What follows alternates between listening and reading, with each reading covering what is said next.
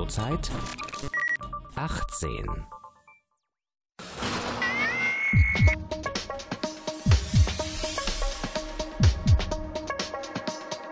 Herzfrequenz. Wie die Liebe funktioniert.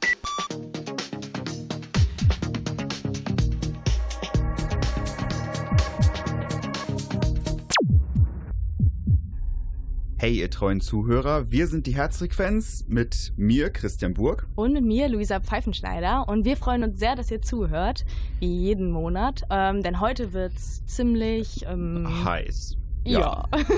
Also ich meine so spannend. genau, also so eine Mischung aus allem. Und äh, Christian, was ich mich schon die ganze Zeit frage, als ich hier in das Studio gekommen bin, warum liegt hier eigentlich Stroh rum im Studio? Also. Okay, also First of all, das war die schlechteste der schlechteste Übergang, den ich jemals gehört habe. Ähm, jedenfalls, wer es noch nicht erraten hat, heute ist das Thema Pornos. Und wir haben uns Gedanken gemacht, was Pornos eigentlich mit uns machen, wie viele Menschen Pornos gucken oder wie viel Menschen Pornos gucken und das alles ganz wissenschaftlich erklärt. Und äh, wer mehr wissen will, wie immer, bleibt am besten dran.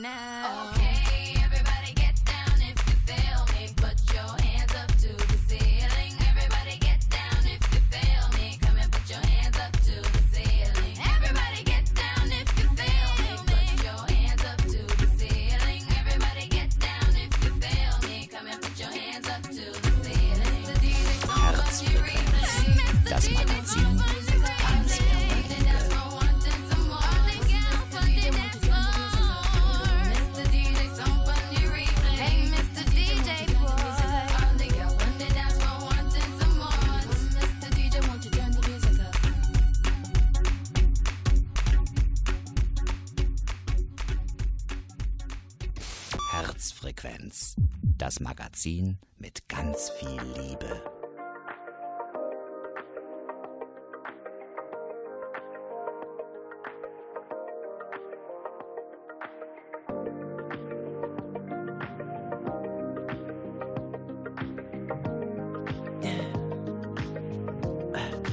Tell me what you really like. Baby, I can take my time. We don't ever have to fight. Just take can see it in your eyes. Cause they never tell me lies. I can feel that body shake and the heat between your legs. You've been scared of love and what it did to you. You don't have to run.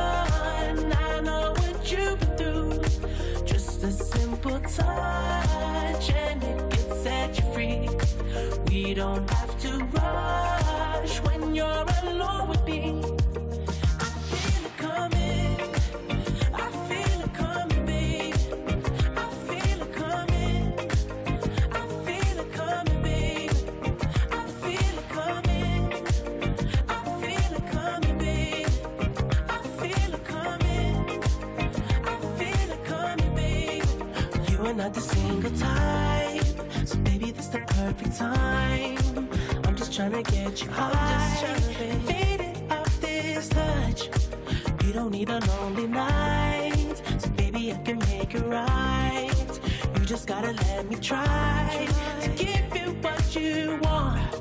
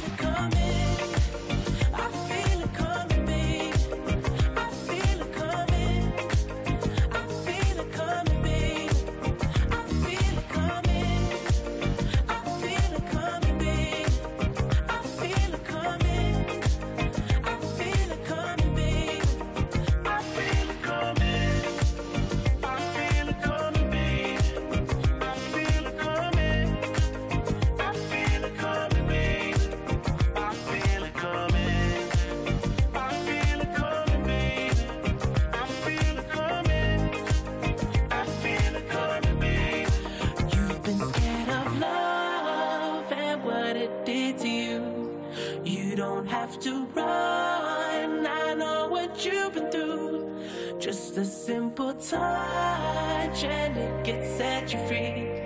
We don't have to rush when you're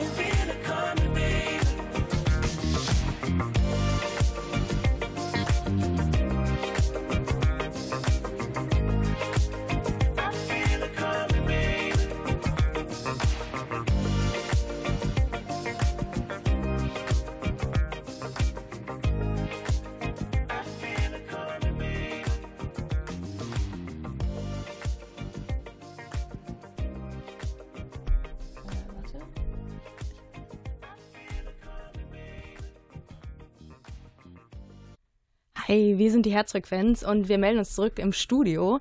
Und wir wollten euch mal kurz erzählen, dass Pornografie eigentlich gar nicht so ein neues Phänomen ist. Äh, das gab es sogar schon im 18. Jahrhundert. Da, äh, da gab es den modernen Buchdruck und da wurden dann auch so pornografische Bilder oder eben gemalte Werke schon abgedruckt. Das heißt, ich könnte mir jetzt einen Mozart vorstellen, einen jungen Mozart, der so einen prähistorischen Playboy gelesen hat. Ähm, also Playboy gab es da, glaube ich, noch nicht. Das kam, glaube ich, 1953 auf den Markt.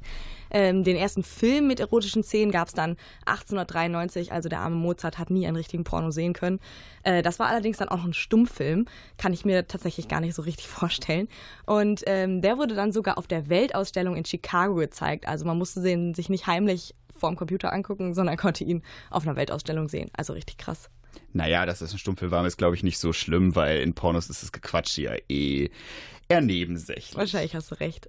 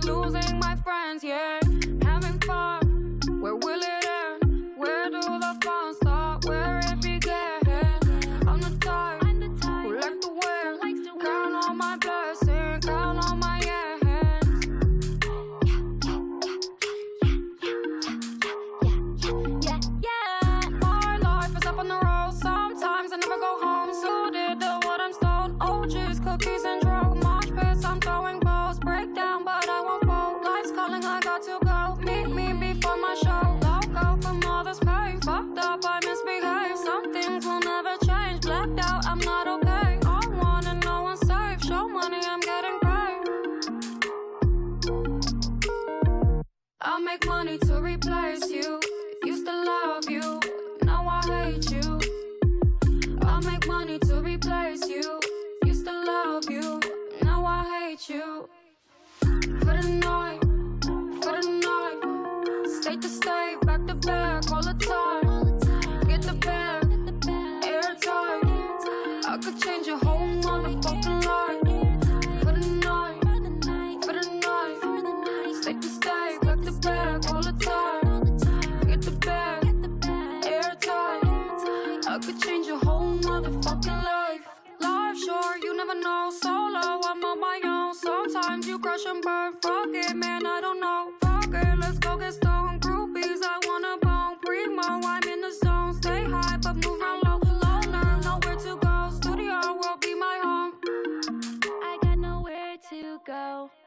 Bitches be in my throat, but they can't have my smoke. Rich kid, I'm all alone. I won't pick up my phone. You hear the dial tone. OT, I'm never home. Bankroller, Rolling Stone. Sometimes you die alone.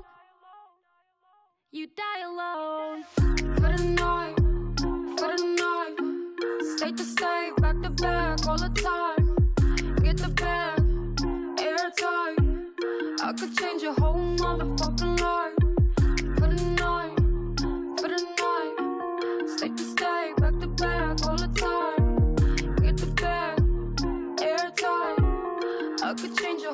Motherfucking life.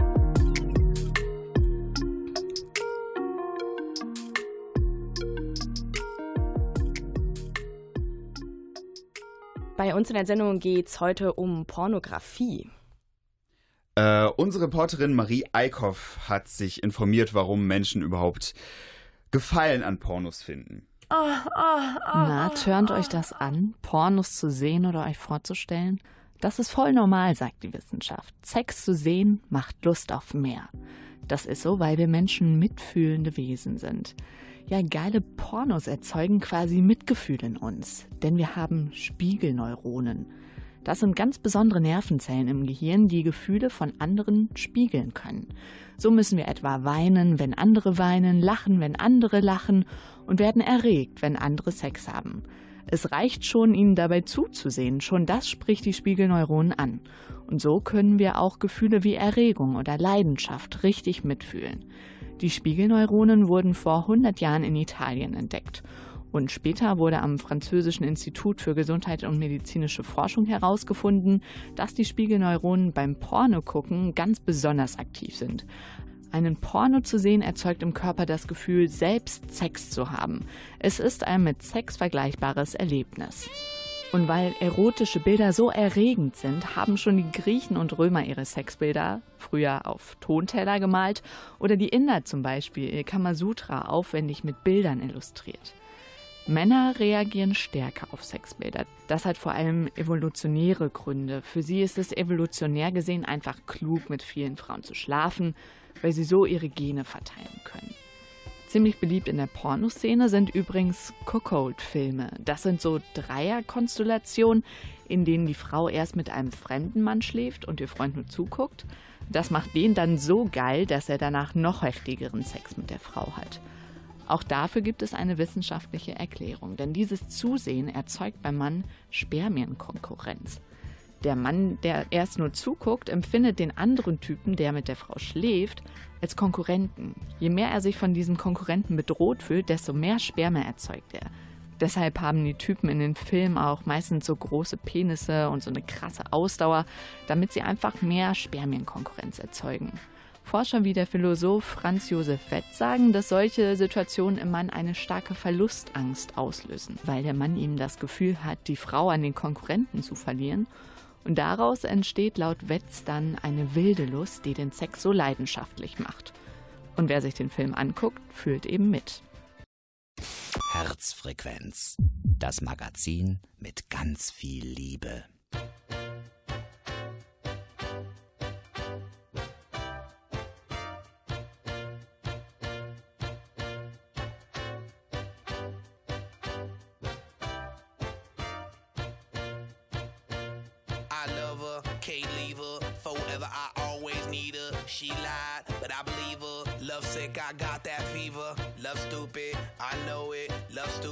I know it. I know cause I'm a fool in love. My baby shot me down again. Shot me down with a love and it go bang bang. That girl's a killer from a gang. Shot me down with a love and it go bang bang.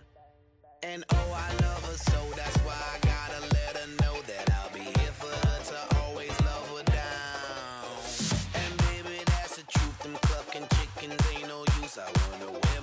and see you in your gown.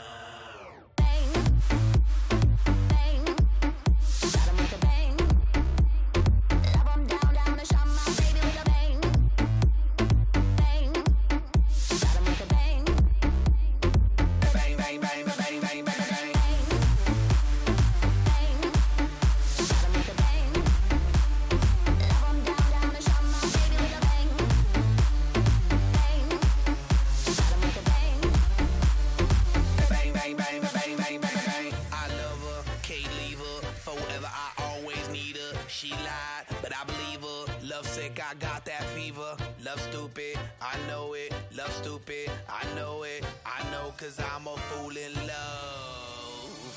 My baby shot me down, down, down. Shot me down with a love and it went pow, pow. Ow. I love my baby's freaky style. Freaky. But my baby's always sneaking out. Sneaky bitch. But damn, I love her so that's why I gotta let her know that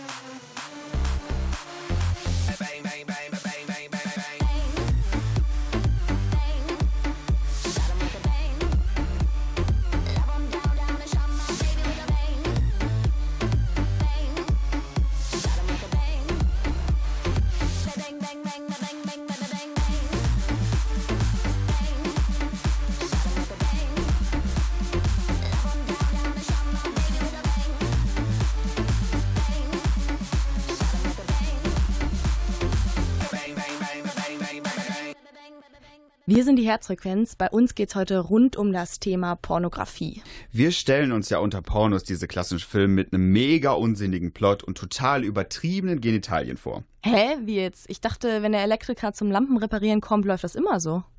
Äh, Louis, ich glaube, du guckst ein bisschen zu viele Pornos. Ähm, Herzfrequenzreporterin Mara Lörs hat sich mal informiert, wie das wirklich abgeht und äh, wie es mit dem Konsum von Pornos bei Kindern und Ju Jugendlichen aussieht und was das eigentlich auslöst. Mara, ist es normal, dass Louis so viele Pornos guckt? Ja, Chris, da kann ich dich beruhigen. Das ist für unsere Generation absolut normal. Pornoseiten sind ziemlich beliebt. Angebote wie Live Jasmine oder X-Hamster belegen Platz 17 und 18 der meistbesuchten Webseiten in Deutschland. Damit liegen sie direkt hinter Instagram. Ihr seht, Pornos sind komplett im medialen Mainstream angekommen. Okay, direkt hinter Instagram, das hätte ich echt nicht gedacht. Aber wir werden ja auch Generation Porno genannt. Anscheinend nicht ohne Grund. Aber in ähm, welchem Alter guckt man denn überhaupt Pornos? Gut, dass du das fragst. Dass Jugendliche viele Pornos gucken, ist nicht so schlimm. Bei Kindern sieht das aber laut manchen Experten anders aus. Rund ein Drittel der Mädchen und Jungs sehen nach der Dr. Sommer-Studie des Marktforschungsinstituts Icon Kids and Youth schon mit elf Jahren die ersten pornografischen Bilder oder Filme. Über die Auswirkungen von diesem frühen Pornokonsum wird unter Experten viel diskutiert. Die Jugendberaterin und Leiterin des Dr. Sommer-Teams der Bravo, Marte Kniep, und der Leipziger Sexualwissenschaftler Professor Kurt Starke denken, dass Jugendliche mit Pornos sehr differenziert umgehen. Die Filme treffen ihrer Meinung nach nicht auf hirnleere Jugendliche, die dann für ihr Leben versaut werden.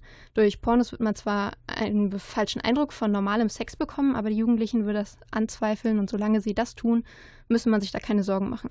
Das sieht Professor Dr. Jakob Pastötter jedoch anders. Er ist Sexualforscher und Präsident der Deutschen Gesellschaft für sozialwissenschaftliche Sexualforschung. Es gibt x erziehungswissenschaftliche Studien, die ganz klar belegen, dass Kinder nicht nur was Medien angeht, sondern an sich was Kommunikation angeht, in der Regel mit 14 oder 15 anfangen, gerade mal anfangen, das, was ihnen berichtet wird, wirklich kritisch zu hinterfragen. Und das wird halt bei diesen äh, äh, Porno-Befürwortern völlig übersehen, ähm, dass das halt ein Riesenunterschied ist, ob ich ein erwachsenes Gehirn vor mir habe oder ein Gehirn vom Zehnjährigen. Das klingt eher so, als ob Kinder am besten gar keine Pornos gucken sollten, weil dann Realität und Film verwischen. Ja, Professor Dr. Bastötter meint, dass Kinder besser die Finger von Pornos lassen sollten. Er vergleicht den Pornokonsum von Kindern mit einer Konditorei. Wenn man nämlich ein Kind in eine Konditorei anschließt, wird es sich ja kaum zurückhalten können. Und das gleiche Verhalten sieht er bei Pornos. Sie dienen als ein endloser Lustbefriedigungsprozess. Also endlose Lust klingt ja jetzt erstmal nicht so schlecht. Nee, das macht erstmal Spaß, aber später wird es dann problematisch, meint Pastötter was man dann in der Praxis hat, in der Therapiepraxis, das sind dann durchgeknallte Leute, die äh, zehn Jahre lang masturbiert haben und sich wundern, warum sie irgendwie zu keinem Geschlechtsverkehr mehr kommen. Klappt irgendwie nicht. Ja, natürlich nicht, weil es eine Selbstkonditionierung ist.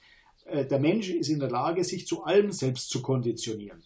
Vor allem dann, wenn es mit, mit sehr großer Emotion zusammenhängt. Wie halt ein Orgasmus ist halt eine große Emotion.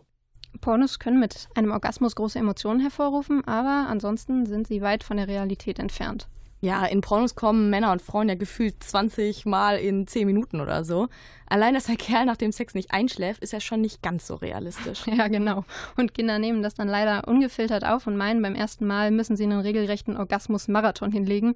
Oder sie wollen genauso aussehen wie die Schauspieler im Film. Die Realität ist aber ein bisschen komplexer als ein Porno.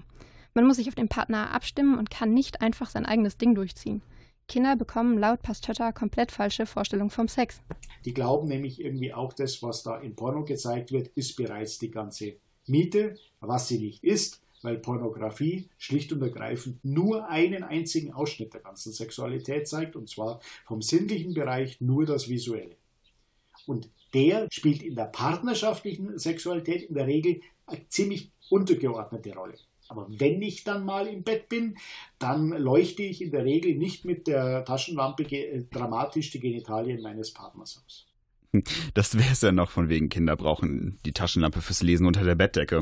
Genau, und damit das Kinderzimmer nicht zum nächsten Pornofilmset wird, meint Pastötter, dass Pornos für Kinder nicht geeignet sind. Stattdessen sollten alle offener über das reale Thema der Sexualität sprechen und nicht über Pornofilme.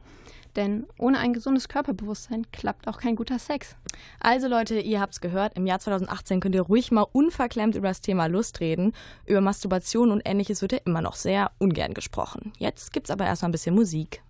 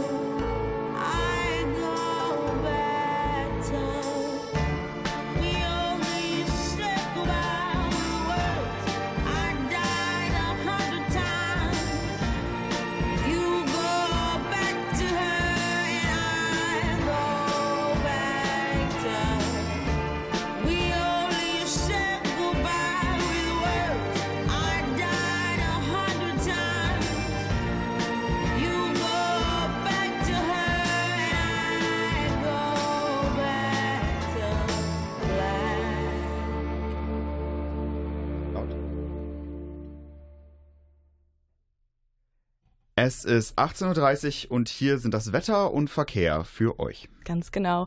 Also es ist ziemlich warm draußen. Ihr könnt auf jeden Fall rausgehen und grillen und das Wetter hält sich auf jeden Fall auch noch so ein bisschen. Morgen soll es auch warm werden mit Temperaturen bis 18 Grad. Und äh, aufpassen beim Bahnverkehr. Äh, da hat die S-Bahn ein bisschen Verspätung. Also checkt eure Bahn-App und nicht einfach so blind mit der Bahn fahren. Oder bleibt einfach zu Hause oder genießt das Wetter auf dem Balkon. Genau, wir machen in der nächsten halben Stunde auch wieder weiter mit Pornos. Und zwar geht es darum, wie sie uns beeinflussen und verändern. Ich bin Christian Burg. Und ich bin Luisa Pfeifenschneider.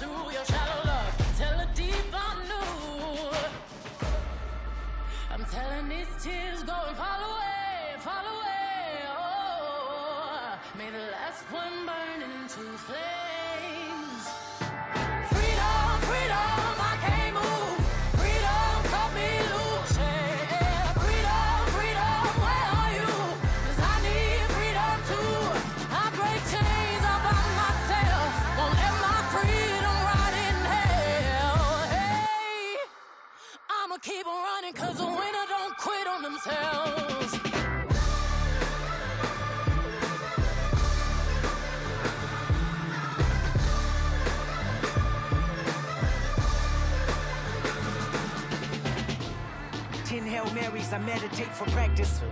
Channel 9 News tell me I'm moving backwards. Eight blacks left, death is around the corner. Seven misleading statements about my persona. Six headlights waving in my direction. Come on.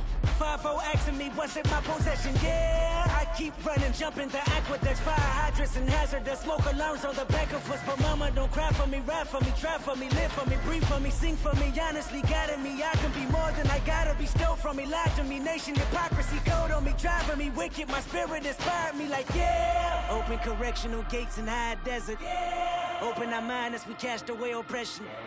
Open the streets and watch our beliefs. And when they carve my name inside the concrete, I pray it forever. Freedom, freedom, I can't move.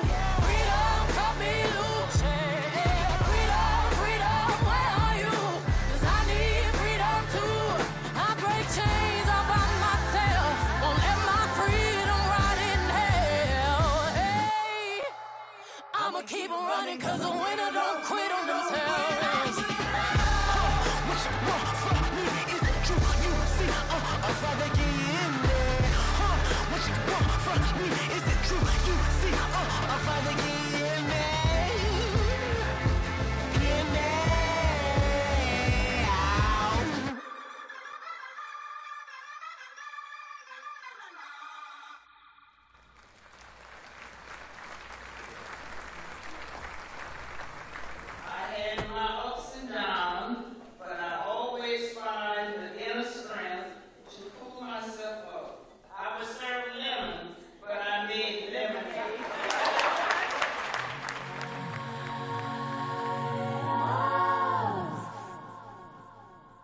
Mit diesem schönen Applaus melden wir uns zurück bei der Herzfrequenz, der Sendung mit ganz viel Liebe.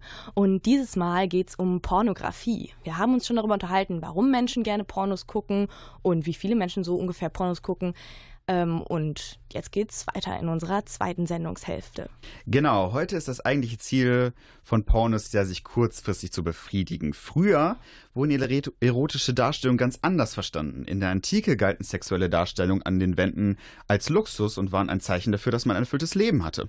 Ganz genau. Und das habe ich zum Beispiel auch erlebt, als ich in Nepal war. Das war total krass, muss ich mal kurz erzählen. Ähm, da gab es zum Beispiel an Tempeln schon so Schnitzereien mit erotischen Darstellungen. Also die waren auch wirklich extrem erotisch. Das findet man jetzt nicht in der Bravo. Und wir fanden das alle total krass als Touristen. Wir haben uns dann da vorgestellt und es angeschaut. Und ähm, ich habe dann erfahren, dass diese Schnitzereien damals, als, damals wie so eine Lehrstunde waren, also wie so der, die Bravo von damals. Und dann sind die da hingegangen, haben ein bisschen gebetet und haben sich dann angeguckt, wie man sich fortpflanzt. Ja, genau, so in etwa. Also junge Menschen sind auf jeden Fall vor ihrer Hochzeitsnacht dahin gegangen, weil da ging es ja dann zur Sache und haben sich ein bisschen informiert, damit es dann auch in der Ehe rund lief. Äh, heute geht das ja glücklicherweise vor dem Laptop. Da muss man nicht unbedingt einen Berg raufstiefeln, um sich inspirieren zu lassen. Stimmt, da haben wir ziemlich Glück, dass wir heutzutage geboren sind. Dieser Überfluss an pornografischen Inhalten ist aber auch nicht immer gut. Wie viele Betroffene es derzeit in Deutschland gibt, lässt sich nicht ganz genau sagen. Manche Experten sprechen von einer halben Million. Andere verweisen auf eine Internetstudie, die pro 10.000 Internetnutzer 80 Pornosüchtige ausmacht. Wow, das ist aber ganz schön eine Menge. Aber äh, warum passiert das denn so häufig? Naja, also es ist so wie bei den meisten Suchterkrankungen. Pornos lösen ja Glücksgefühle aus und die Kehrseite ist dann, dass die meisten Jugendlichen oder die meisten Menschen ähm, schnell süchtig werden und das Internet trägt auch wesentlich dazu bei, weil es halt einfach, wie du schon gesagt hast, ständig abrufbar ist und im Gegensatz zum Konsum von Essen, Alkohol oder Drogen oder anderen Suchtstoffen gibt es eben auch nicht so ein körperliches Limit. Also man spürt jetzt nicht so die negativen Konsequenzen, wie zum Beispiel, wenn man Kater hat oder so. Das stimmt allerdings. Aber ähm, ist so eine Sucht dann überhaupt ein Problem? Ja, auf jeden Fall. Also Betroffene leiden dann unter Lustlosigkeit, Unruhe und Stress und schieben das dann gar nicht mal so sehr auf den Sexrausch. Also die nehmen das gar nicht so wahr, dass sie süchtig sind. Und dadurch wächst eben dann die Abhängigkeit. Okay, das hört sich ziemlich krass an. Gibt es denn irgendwo was, wo sie sich Hilfe hören kann? Irgendwelche Hilfsangebote? Ja, ganz viele. Dadurch, dass es eben ein Phänomen ist, was jetzt immer häufiger ist, gibt es eigentlich überall Hilfe. Also zum Beispiel bei ambulanten Suchttherapeuten, aber auch in spezialisierten Kliniken und es gibt auch viele Selbsthilfegruppen. Also Leute, ihr seid nicht allein. Holt euch Hilfe, wenn ihr was habt, wenn ihr sie braucht. Und äh, jetzt spielen wir erstmal Lash von Disclosure.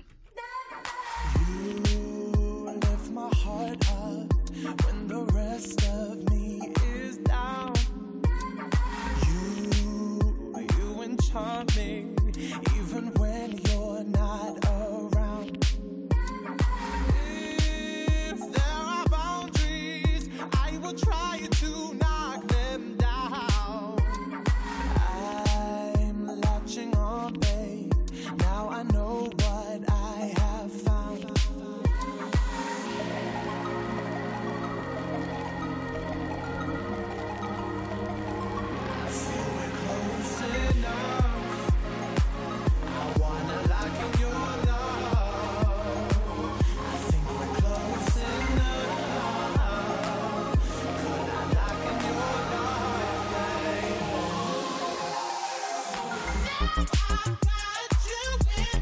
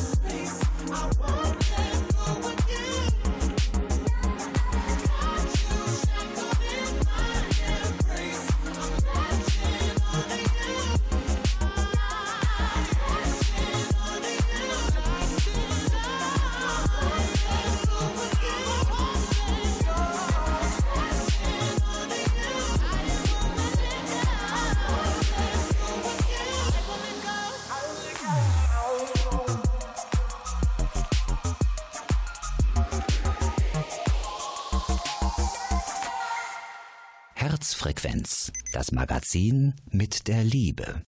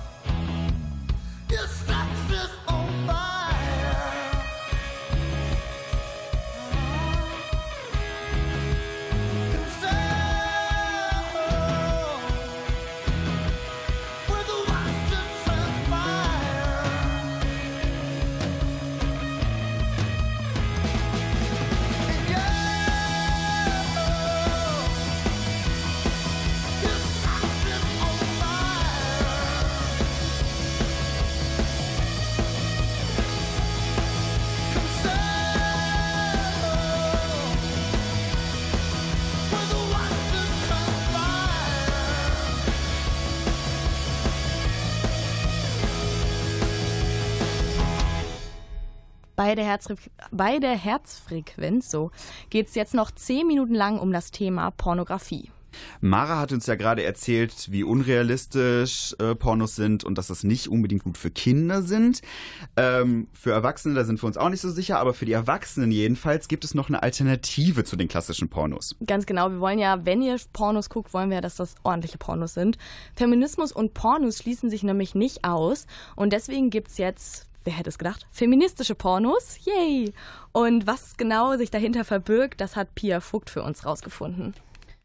Genau, ähm, ich war erstmal noch auf dem Campus, weil ich mal herausfinden wollte, ob die Leute hier überhaupt was darüber wissen. Dass die Frau das Sagen hat, weiß ich nicht. Ist eigentlich kein, keine Vorstellung. Habe ich auch noch nie gehört, Begriffe. Ja. Also was ich mir jetzt vorstellen würde, vielleicht auch mit etwas mehr Story, also wo es quasi nicht nur irgendwelche, sagen wir mal, semi-ästhetischen Nahaufnahmen gibt, sondern vielleicht wirklich irgendwie eine Geschichte, wo man sich irgendwie mit identifizieren kann oder sowas. Ich denke mal, so ein Haufen Menschen, die in diesem Porno mitspielen, die so ein bisschen abweichen vom Perfektionsbild der Gesellschaft vielleicht. Hm, okay, da waren ja jetzt schon mal ein paar ganz gute Vermutungen dabei. Aber was sich genau dahinter verbirgt, haben wir jetzt noch nicht rausgefunden, oder? Genau, ähm, zum Glück habe ich aber dann noch eine Psychologiestudentin von der Ruhr-Uni aus Bochum gefunden, die sich mit dem Thema auskannte. Unter einem alternativen Porno stelle ich mir vor, dass da sowohl alternative ähm, Geschlechterrollen propagiert werden, dass es alternative Szenarios gibt. Zum Beispiel kenne ich da welche, die Frauenfantasien verfilmt haben.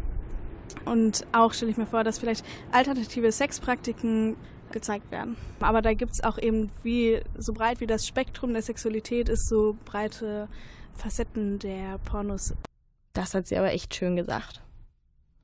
Ähm, ja, und für solche alternativen Filme gibt es übrigens auch Preise, den Poor Yes Award zum Beispiel. Den gibt es seit 2009 und der wird unter anderem für Filme verliehen, in denen die Frau nicht als passives Objekt, sondern als aktive Teilnehmerin am Sex dargestellt wird. Ines Höhne von Poor Yes hat mir die drei Kriterien erklärt, nach denen der Preis verliehen wird. Das ist Konsens, das ist Vielfalt und das ist Fairness. Also Konsens heißt, dass alle, die daran beteiligt sind, auch alles freiwillig machen zu Bedingungen, die sie gut finden. Vielfalt heißt, dass es ähm, in der, ja, in der Geschlechterrollenseite eine Vielfalt gibt, dass es in der Kameraeinstellung Vielfalt gibt, dass es in den unterschiedlichen Reihen der oder Positionen in der, in der Produktion eine Vielfalt ist. Fairness natürlich, da geht es um Produktionsbedingungen. Das heißt, da gehört auch Safer Sex dazu. Dazu gehört, äh, dass ich Pausen habe. Dazu gehören die Arbeitsbedingungen. Dazu gehört die Bezahlung. Also alles, was ähm, dann auch eine Pornoproduktion für die einzelnen Beteiligten lustvoll machen kann. Das heißt aber nicht, dass es an alternativen Pornos nicht auch mal härter zur Sache geht. 2011 hat der Porno Rough Sex 2 von Tristan Taormino einen Preis gekriegt. Der Porno besteht aus acht unabhängigen Teilen, in denen die Darstellerinnen die Szenen nach ihren persönlichen BDSM-Fantasien selbst gestaltet haben.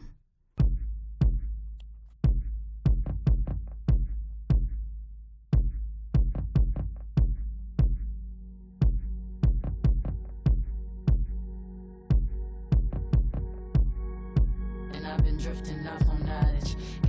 On catwalks, man, these women getting silent. I could sing a song for Solomon or Salamander. We took a flight at midnight and now my mind can't help but wonder how come. Spoon fed, pluralized eyes to find the beaches in the forest. When I'm looking off the edge, I preach my gut and can't help ignore it. I'm climbing up the walls, cause all this shit I hear is boring. All the shit I do is boring. All these record labels boring. I don't trust these record labels, I'm torn. All these people on the planet working nine to five just to stay alive. The nine to five just to stay alive. The nine to five just to stay alive. The nine to five just to stay alive. The nine to five just to stay alive.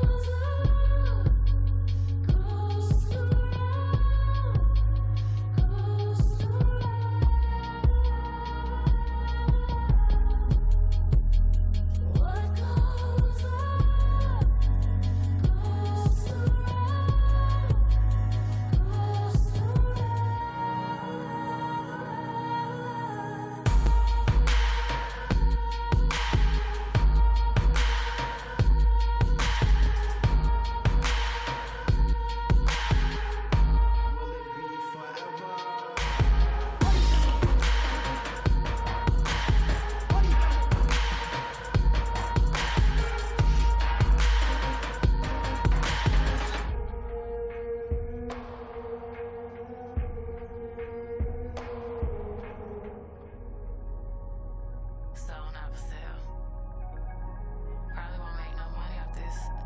Oh well. Reap what you sow. Perfection is so.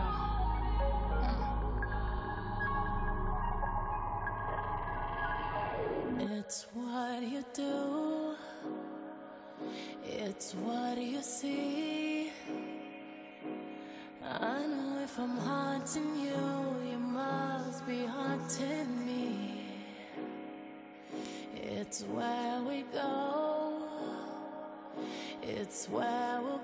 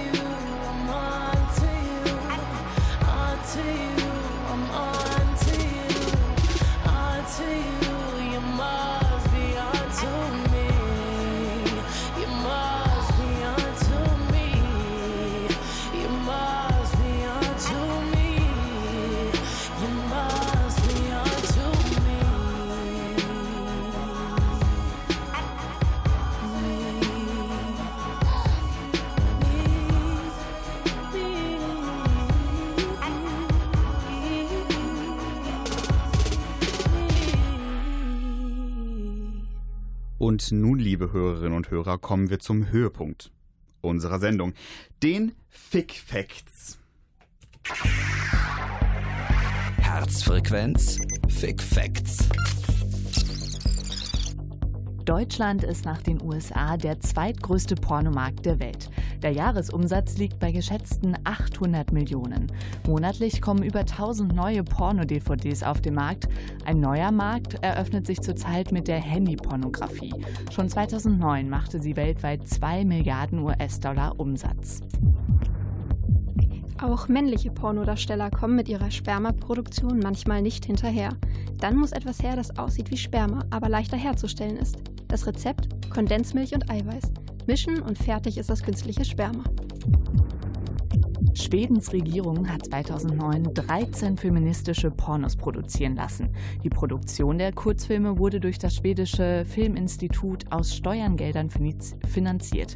Die Kurzfilme sollen ein realistischeres Bild davon vermitteln, wie echter Sex aussieht. Im letzten Jahr wollte der Nachwuchs der SPD nachziehen und nahm feministische Pornos aus staatlicher Finanzierung in ihr Wahlprogramm auf.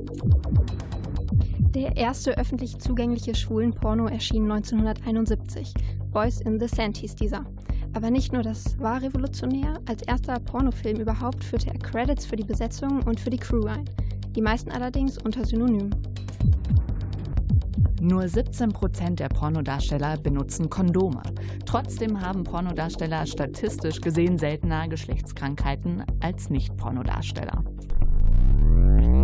Herzfrequenz, das Magazin mit Liebe.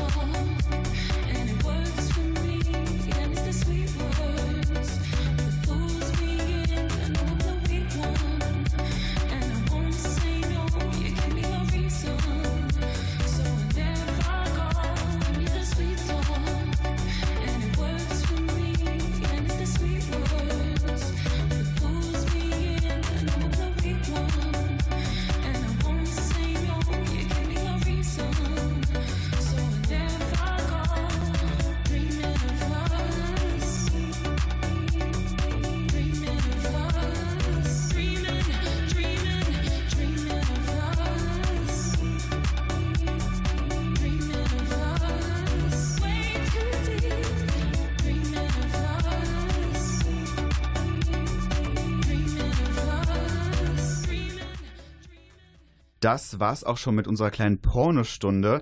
Ähm, die Stunde über Pornos. Äh, ich hoffe, es hat euch ein ganz kleines Stück weitergebracht. Ja, also mich auf jeden Fall. Ich habe auf jeden Fall viel gelernt. Zum Beispiel, dass Pornos nicht realistisch sind. Ihr hört uns wieder in einem Monat mit einem ähnlich spannenden Thema. Bis dahin könnt ihr euch aber auch auf unserer Facebook-Seite vergnügen. So ein Glück.